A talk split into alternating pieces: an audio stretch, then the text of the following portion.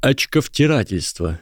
Введение в заблуждение. Обман. Слово пришло из карточного жаргона еще с тех времен, когда на игральных картах, очевидно, не писали чисел, обозначающих номинал. Втерев дополнительное очко, то есть дорисовав символ буби, черви и так далее, шулеры могли превратить, например, шестерку в семерку, а в процессе игры при необходимости оставить ее как есть семеркой или превратить снова в шестерку, что повышало шансы на выигрыш.